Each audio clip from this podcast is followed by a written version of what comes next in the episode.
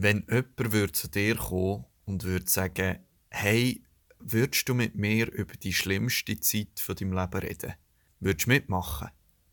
Das mache ich im Moment ständig. Ich frage Leute an, ob sie mit mir nicht würden über ihre Fluchtgeschichte reden. Und eigentlich habe ich erwartet, dass viele Nein sagen. Aber eigentlich ist das Gegenteil der Fall. Sehr viele Leute sind bereit, mit mir über das zu reden und sehr bereitwillig Auskunft zu geben.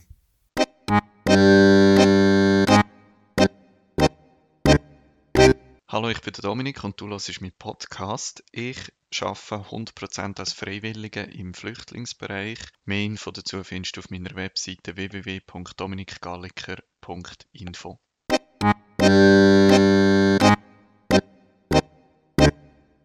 Im letzten Podcast habe ich erzählt, dass ich ein neues Projekt gestartet habe, zusammen mit neun anderen Personen aus meinem Umfeld. Und dass bei diesem Projekt soll darum gehen, Unterstützung zu leisten für Leute, die noch auf der Flucht sind. Also Hilfe auf der Fluchtroute. Und mittlerweile ist ja auch ein bisschen Zeit vergangen, haben wir äh, gestartet. Wir haben echt eine starke Gruppe beieinander. Außer mir haben alle selber äh, Fluchterfahrung. Äh, wir sind sehr fest dran, wir sind alle mega motiviert. Es ist wirklich eine super Gruppe zusammengekommen. Und ich habe das Gefühl, es könnte etwas sehr Cooles aus dieser Gruppe heraus entstehen. Im Moment sind wir dran, mit möglichst vielen Leuten zu reden, die Fluchterfahrung gemacht haben. Äh, wir reden mit ihnen über ihre Erfahrungen, aber vor allem auch darüber, was sie als grosse Bedürfnisse von Leuten auf der Flucht sehen, was sie für Ideen hätten, wie wir Leute, die jetzt unterwegs sind, könnten unterstützen. Und wir probieren uns einfach ein möglichst gutes Bild zu machen davon, was wo gebraucht würde, was man wo könnte machen und auch wo es schon Hilfe gibt und wo vielleicht noch nicht so. Wie gesagt, was ich nicht erwartet hat, ist, wie groß Bereitschaft ist, solche Gespräche äh, mit uns zu führen. Und es hat schon die ein oder andere Reaktion in diese Richtung gegeben. Es hat jemand gegeben, der gesagt hat, dass sie schon bereit ist für ein Gespräch, aber nicht will darüber reden, was ihr selber passiert ist.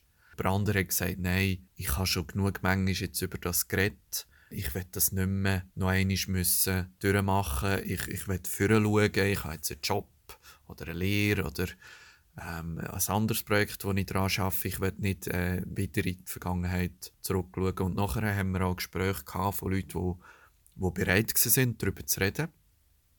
Ähm, wo nachher sich aber während dem Gespräch herausgestellt hat, dass das sehr emotional ist und dass die Personen auch zum Teil unterschätzt haben, wie emotional das Gespräch kann sein kann ähm, und wir müssen wirklich äh, abbrechen in einem Fall oder unterbrechen oder dass wir im Nachhinein auch gehört haben, hey, das hat einen, äh, einen grossen Effekt gehabt. Also jemand hat, hat gesagt, hey, ich habe das nicht erwartet, dass mich das so äh, wieder trifft und dass das so einen Effekt auf mich hat, über das Thema, über meine Flucht zu reden. Äh, und wo nachher auch äh, professionelle Hilfe jetzt in Anspruch nehmen Also konkret doch nochmal mit einer, mit einer Psychologin oder einem Psychologen über die Erlebnisse äh, reden, weil die ganz offensichtlich nicht verarbeitet sind. Was mir sehr darauf achtet, ist, dass unsere Gespräche nicht so sind wie die Asylanhörung, wo alle Asylsuchenden beim Staatssekretariat für Migration haben, weil die Anhörung wird als sehr schlimmes Erlebnis äh, erlebt man wird äh, in einem Raum über Stunden, zum Teil acht, neun Stunden, verhört, in Anführungs- und Schlusszeichen. Das ist nicht ein Umfeld, wo man sich sicher und wohl fühlt, sondern man wird eigentlich gezwungen, über seine Fluchtgründe in einem Umfeld zu reden, wo man sich nicht wohl fühlt. Das kann zu Retraumatisierungen führen, das kann einfach sonst als sehr schlimm erlebt werden. Und wir achten sehr darauf, dass unsere Gespräche nicht so stattfinden, sondern dass wir eine gute Atmosphäre schaffen, äh, dass wir auch über andere Themen reden, dass wir Personen zuerst kennenlernen ähm, und dass eine warme, vertraute Atmosphäre entsteht und dass natürlich auch ganz klar ist, dass man Fragen kann rauslassen, nicht muss beantworten und so weiter. Und was wir jetzt gemerkt haben, was mich ein bisschen überrascht hat, ist, viele wollen auch nicht, dass das aussieht wie ein Studienprojekt.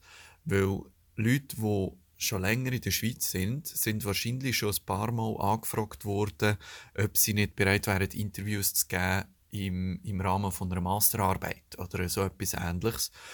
Und diese Erfahrungen sind oft auch nicht sehr angenehm, haben wir jetzt herausgefunden. Ähm, und zwar schlicht und einfach, weil oft Studierende die Interviews machen, sagen merci vielmal, gehen und ihre Arbeit schreiben und die, die das Interview gegeben haben, hören nie mehr irgendetwas, erfahren nicht, was aus ihren Informationen gemacht worden ist. Ähm, und das so ein bisschen äh, ein Eindruck entsteht, dass man da benutzt worden ist, um, um eine eigene Masterarbeit zu machen und dass gar kein wahres Interesse bestanden hat, dieser Person zuzulassen. Also viele, auch jetzt in meinem Umfeld, wenn ich mal wieder gefragt wird von jemandem, der so eine Masterarbeit macht, ähm, hey, willst du nicht ein Interview geben, winken sofort ab und sagen, hey, nein, das ist voll nicht, was ich, was ich machen will. Genau, das sind so ein bisschen die zögerlichen oder, oder negativen Reaktionen. Aber die, die, also die allerhäufigste Reaktion ist äh, völlige Begeisterung für das Projekt, das wir aufziehen und sehr große Bereitschaft, mit uns zu reden, in teilen Fällen sogar weitere Personen mit anzufragen und zu sagen, hey, ich habe noch den Kollegen, der hat mir mal das erzählt, ich frage den auch noch, ob der nicht reden will. Und so, also es ist wirklich eine richtige Begeisterung entstanden für das Projekt und ich glaube auch wirklich, weil man halt merkt, hey, hier entsteht etwas ganz Konkretes und die Motivation von ich habe etwas Schlimmes erlebt und ich kann jetzt dazu beitragen, dass andere das Gleiche nicht erleben, das ist wirklich ein sehr starker Motivator und führt dazu, dass man sehr viel Gutwill und Bereitschaft erlebt, da mitzumachen. Ich selber habe bis jetzt vier solche Gespräche gehabt. Äh, heute habe ich das fünfte, heute Nachmittag treffe ich mich mit jemandem.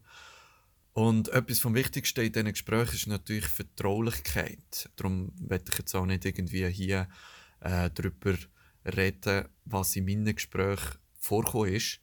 Aber ein bisschen etwas möchte ich sagen, so wie dass die Gespräche sind für mich auch. Also eins der Gespräche war emotional. Die Person wo mit mir geredet hat, hat Sachen erlebt, wo sie nach wie vor stark beeinflussen. Also es ist dann ein etwa zweistündiges Gespräch entstanden, wo wir wahrscheinlich auch noch einmal werden weiterführen Und wir haben über alles Mögliche geredet. Nicht nur jetzt über die Fluchtgeschichte, sondern über die Situation hier, ähm, auch viel über mich, ähm, über das Umfeld von der Person, wo sie, wo sie da hat und ihre, über ihre Lage jetzt und über ihr Wohlbefinden jetzt. Also ich habe wirklich, ich habe das Gefühl, ich habe die Person in diesen zwei Stunden sehr umfassend kennengelernt. Die anderen Gespräche, die ich bis jetzt hatte, sind eher analytisch gesehen, würde ich sagen. Also die anderen Gesprächspartner haben über ihre Situation geredet, aber irgendwie sehr nüchtern und distanziert, fast so ein bisschen, als wäre es nicht ihre eigene Erlebnis, sondern würden sie einen Film nachher erzählen oder so etwas. Ähm, das ist manchmal fast ein bisschen komisch, wenn man über etwas redet, äh, über Momente, wo die Personen vielleicht grosse Angst hatten oder ein Familienmitglied mega in Gefahr war und es ist so ruhig und analytisch und einfach nüchterne Beschreibung von der Situation. Das kommt mir manchmal recht merkwürdig vor. Ist aber natürlich für unser Projekt sehr hilfreich. Also man kann aus meinen Gesprächen habe ich das Gefühl, vieles äh, wo das Bedürfnis sind und wie das wir könnten weiter schaffen. Und ich werde die dann natürlich in die Diskussion äh, in der Gruppe mit einbringen. Wir haben bis jetzt Grössenordnung 20, 25 von diesen Gesprächen geführt. Das Ziel ist 50. Darum ist es jetzt noch bisschen früh, um über Resultat von diesen Gesprächen etwas zu sagen. Die sind ja auch noch nicht systematisch gesammelt. Also wir haben uns zum Teil schon so ein bisschen austauscht. Aber es gibt noch keine systematische Sammlung den Informationen, die wir haben. Trotzdem zeigt sich schon ein paar Themen, die auch in der Diskussion werden wichtig sein. Und ich habe gedacht, auf die werde ich noch schnell eingehen. Ein Thema ist, dass es in bestimmten Ländern ganz schwierig wird werden, überhaupt Personen zu erreichen. Und zwar, weil die nicht in der Öffentlichkeit sind. Also beispielsweise in Istanbul oder in, in Athen äh, sind die Leute oft in größeren Parks oder man weiß ungefähr, wo viele wohnen und darum kann man sie erreichen. Aber in anderen Ländern ist das nicht so. In diesen Ländern sind die Leute offenbar über längere Zeit bei den Schleppern, die sie weiterbringen wollen und sind auch von denen untergebracht. Natürlich oft unter katastrophalen Bedingungen, aber die sind dann halt versteckt irgendwo in einer, in einer Wohnung oder in einer Halle oder irgendwie so etwas. Und äh, wenn du ein Projekt machen wo die Person unterstützt, erreichst du die gar nicht, weil selbstverständlich niemand weiß, ähm, wo die sich befinden. Also in Ländern wie Libyen, äh, Sudan vielleicht auch, kann es ganz schwierig werden, überhaupt an die Leute herzukommen. Dann ist ein Thema, wo, wo wir jetzt auch schon ein bisschen diskutiert haben in der Gru Gruppe, ist die Kretze. Das ist in einem der ersten Gespräche das Thema gesehen, Kretze, und zwar im Zusammenhang, ich glaube, mit Serbien. Und wo, wo es erwähnt wurde, ist in der Gruppe, haben sofort andere gesagt, ah ja, das habe ich auch erlebt, aber in, einer, in einem ganz anderen Land oder in einem ganz anderen Kontext. Und irgendwie haben wir am Schluss festgestellt, in unserer Zehnergruppe haben fast alle Probleme mit der Kretze auf, auf dem Weg äh, nach Europa. Also es scheint ein grosses Thema zu sein, nicht das Alleressentiellste, aber es ist etwas, wo durchs Band alle erlebt haben und wo man eigentlich auch mit Medikamenten oder Creme relativ einfach könnte behandeln. Also ich ahne, dass in der Diskussion das Thema Krebse gross wird sein. Das sind einfach so ein paar Themen, die bis jetzt auf, aufgeploppt sind, wo, wo oft genannt worden sind oder wo mich auch überrascht haben. Aber äh, es wäre wie verfrüht, jetzt schon irgendetwas daraus zu schließen. Gespräche gehen jetzt weiter. Nach unserem Zeitplan sollten wir etwa im Januar die Diskussionen führen und entscheiden, was denn unsere Organisation machen in Zukunft. Der Zeitplan ist ein bisschen ambitioniert. Kann man vorstellen, dass es dann Februar wird. Aber äh, man merkt, es geht vorwärts und die Motivation ist sehr groß und auf die Diskussionen in unserer Gruppe mit all diesen Erfahrungen, die wir jetzt sammeln, äh, auf die freue ich mich extrem.